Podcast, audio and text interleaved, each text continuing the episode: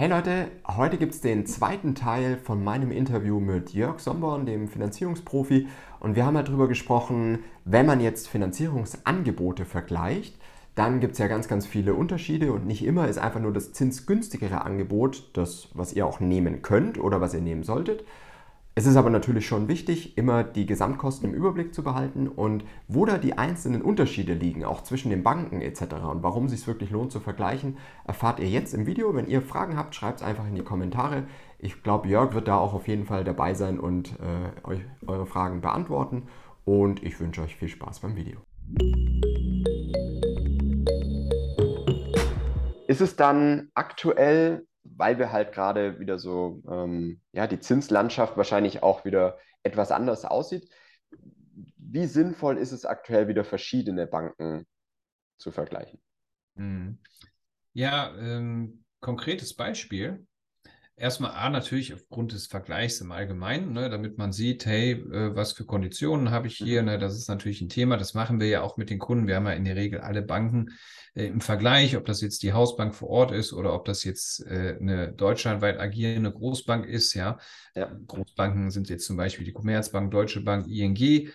Die Hausbank vor Ort meine ich immer in der Regel die VR-Banken, die Raiffeisenbanken, die Volksbanken, die Sparkassen. Ja. die haben wir alle im System, da vergleichen wir für den Kunden.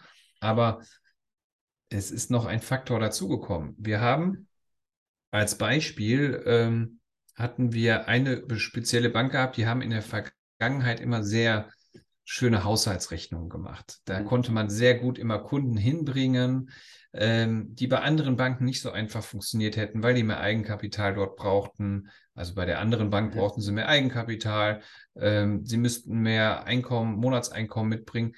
Das hat sich Mitte des Jahres schlagartig bei dieser speziellen Bank geändert, weil die einfach eine andere Haushaltskostenrechnung und andere Haushaltskostenpauschalen haben und auch andere Mindesttilgungen ansetzen mittlerweile, mhm. dass wir aktuell nicht mehr jeden Fall da platzieren können. Der eigentlich von der Kondition her und von dem, wie der Fall zum Kunden passt, passt diese Bank. Aber wir kriegen es nicht durch mhm. weil sich die Bedingungen da so geändert haben, dass die Kunden einfach weitaus mehr teilweise verdienen müssen als das, was die können. Ja. Und dann gibt es wiederum andere Banken, die waren in der Vergangenheit schwierig und die haben jetzt ihre Finanzierungsrichtlinien einfach dementsprechend angepasst, dass man dort auch jetzt wieder weniger tilgen kann. Und die mhm. sagen auf einmal zu uns, gleicher Fall, der bei der einen Bank niemals durchgehen würde, ruft mich der Sachbearbeiter von der anderen Bank an und sagt, oh, Herr Soppenborn, da haben Sie ja, das ist ja ein schöner Fall. Ja, wenn jeder wie Sie den Fall so auf, das kann man Azubi zeigen und sagen, sehen Sie, so hat das zu sauber zu laufen. Tolle ja. Unterlagen aufbereitet. Wenn das jeder so machen würde, dann hätte ich nicht so viel Arbeit. Mhm. Ja, aber das ist halt der Unterschied und deswegen sollte man auch vergleichen und deswegen natürlich mein Hinweis ist irgendwo natürlich auch immer indirekte Eigenwerbung, aber das macht ja jeder Finanzdienstleister auch. Vergleicht bei einem Vergleicher, der wirklich Ahnung hat. Ja. Das ist auch nochmal ein wichtiger Hinweis wer sitzt mir gegenüber? Ja. Du bist jung und erfahren, ja. Aber es gibt viele, die haben vielleicht nicht so viele Fälle. Mhm. Die machen nicht so viele Fälle, ob das jetzt Baustellen sind bei euch oder ob das bei uns Baufinanzierungen sind. Es gibt den klassischen Berater, ich will hier keinen denunzieren, ganz wichtig, aber jeder Berater weiß das auch. Wenn ich drei Fälle im Jahr mache, dann kann ich mir damit eine schöne Zusatz, äh, ein schönes Zusatzeinkommen sichern als, Bau, als Berater, wenn ich noch nebenbei Versicherungen verkaufe, whatever. Ich kann aber nicht diese Erfahrung nachweisen, wie jemand, der mehrere Fälle im Monat macht und ja. mehrere Kunden im Monat berät. Das sind einfach ganz andere Erfahrungssätze. Und dann kommen wir dahin, ist derjenige noch regional unterwegs, ist der überregional unterwegs und so. Ja. Das sind halt viele Punkte, die, was man auch nicht vergessen darf, dass auch die Erfahrung des Beraters auch ganz wichtig ist.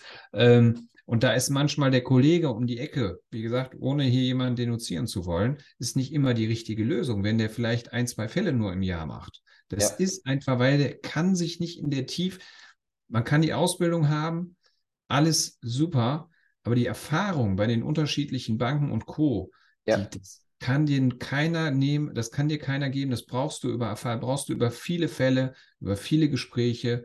Und äh, das ist eigentlich auch noch ein weitaus wichtiger Hinweis äh, zum Thema äh, Bankenvergleichen. Ja. ja, nee, absolut. Und es ist ja leider auch so, zumindest kenne ich das noch aus der Branche so, dass viele äh, Finanzberater, Finanzierungsberater halt auch selbstständig sind. Das heißt, da gibt es keinen, der sagt, hier, du kriegst fünf äh, Kunden im Monat zum Beispiel. Ja, dass, dass man überhaupt diese Fälle sammeln kann, sozusagen. Ja, Sondern jeder ja, ist davon natürlich ein bisschen selber verantwortlich und die, die im Marketing vielleicht gar nicht so stark sind, ne, die haben natürlich auch dann weniger Fälle. Lässt sich immer schwierig sagen, ne? kommt auch auf das Team an, wo man da sitzt oder bei welcher Firma da ist und so weiter. Aber es hat schon auch viel damit zu tun, leider. Ja, es ist, ja, äh, ja es ist leider so. Ähm, ich kenne viele Kollegen jetzt äh, oder also die Kollegen, mit denen ich jetzt zu tun habe, die haben schon sehr viel mhm. zu tun. Ne? Wir sind ja, ja, auch Kollegen von mir, äh, die bekommen ja auch Leads über den Kanal und so.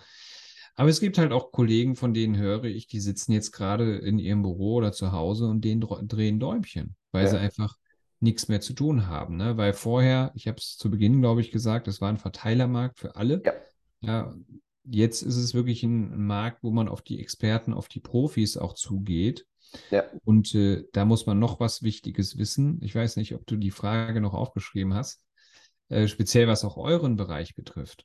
Genau, gerade wollte ich äh, noch drauf äh, raus, weil natürlich auch das Thema immer sehr davon abhängt, was willst du da überhaupt finanzieren?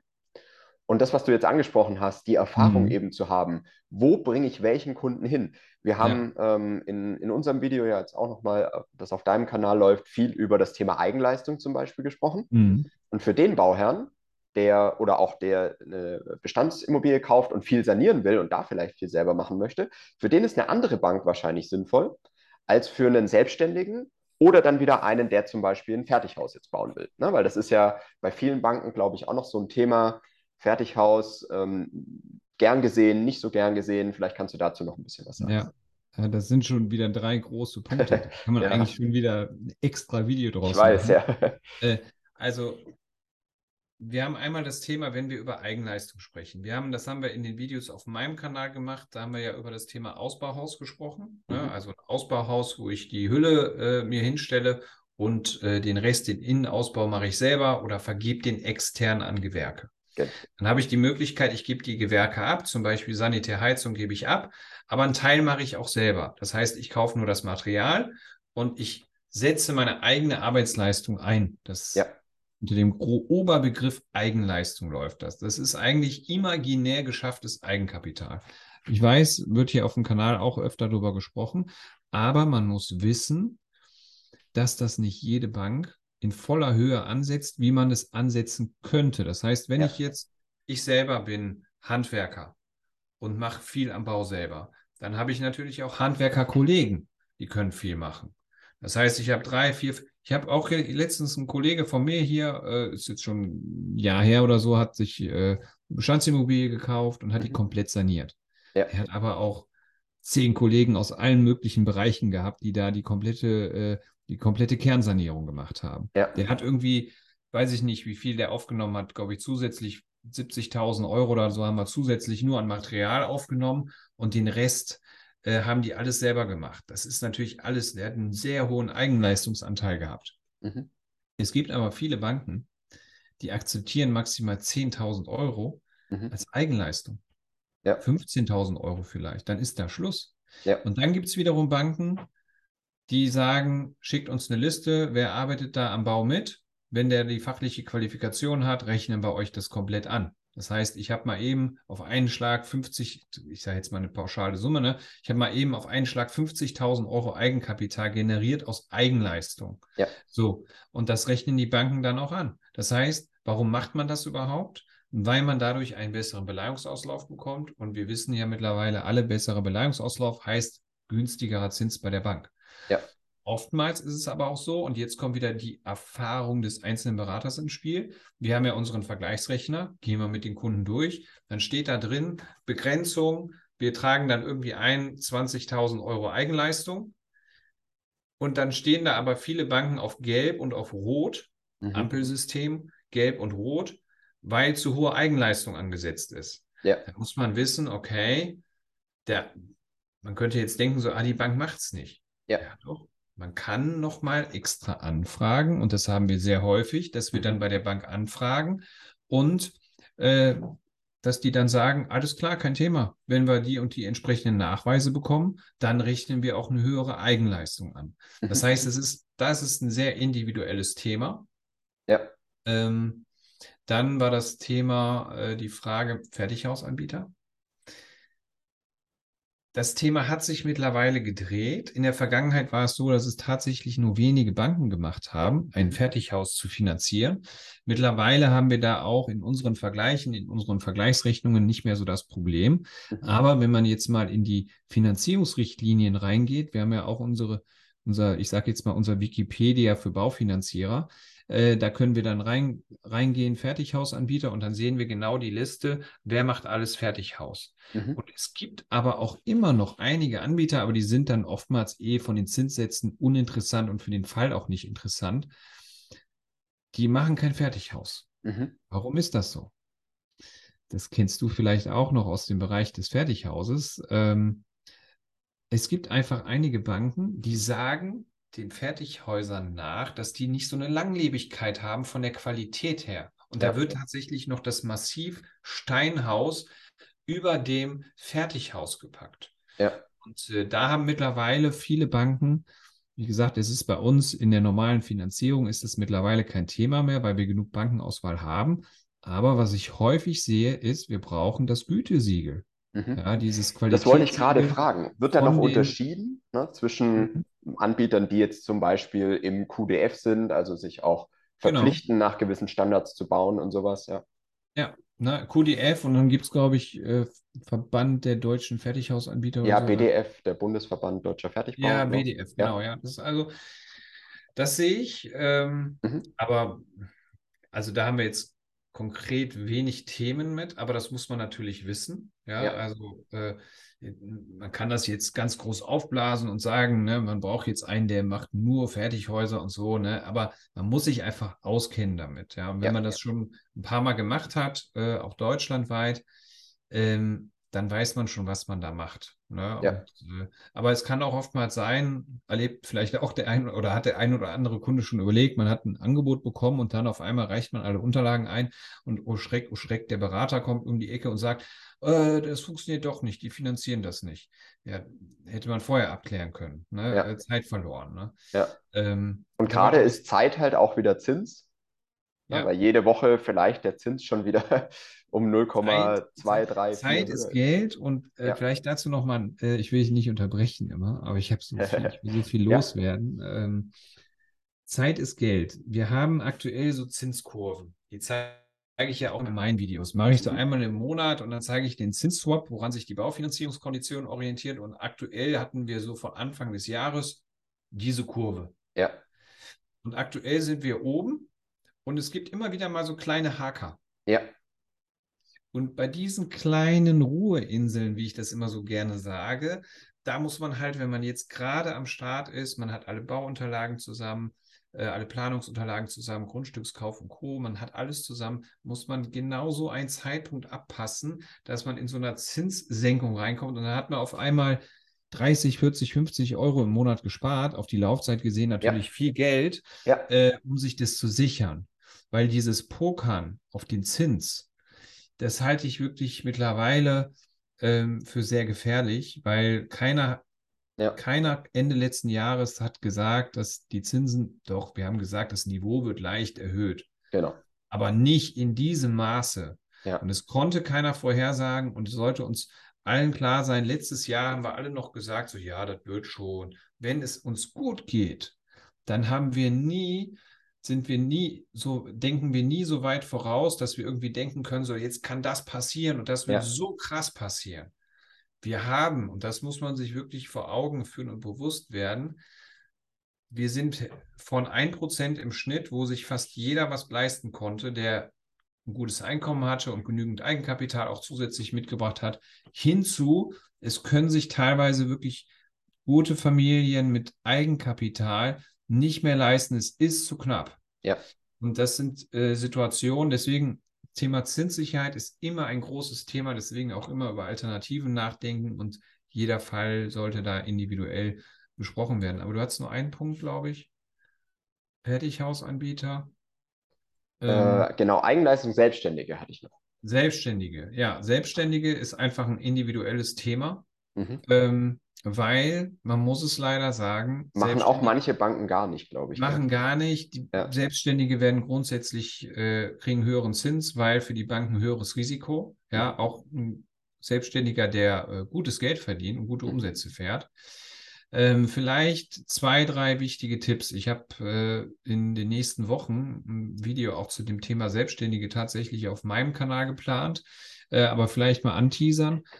Der wichtigste Punkt für Selbstständige, Unterlagen. Mhm. Und zwar nicht die Objektunterlagen, davon gehen wir sowieso immer aus, dass wir Objektunterlagen bekommen, sonst brauchen wir es bei der Bank nicht einreichen, ja.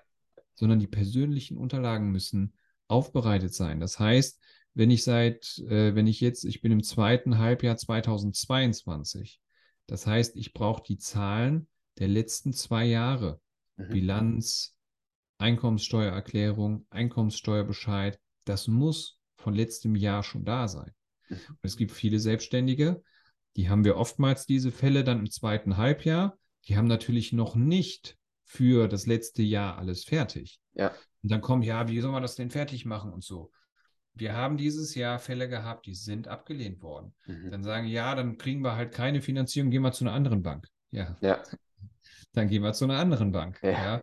Die Bankenauswahl wird dann immer kleiner und kleiner und kleiner. Ja. ja. Also es sei denn, derjenige geht wieder safe zu seiner Hausbank, wo der sowieso sein Geschäftskonto hat und so, dann sieht es wieder anders aus, dann ist es wieder komplett entspannter, aber dann hat er halt keinen Vergleich, sondern muss das nehmen, was ihm gegeben wird. Ja. Und in der Regel, was die meisten Banken bei Selbstständigen auch machen, 36 Monate muss die Selbstständigkeit bestehen. Ansonsten mhm. wird es schon sehr schwierig und ich kann wieder nur an die Hausbank verweisen, aber ausführlich gerne bald auf meinem Kanal in ein paar Wochen.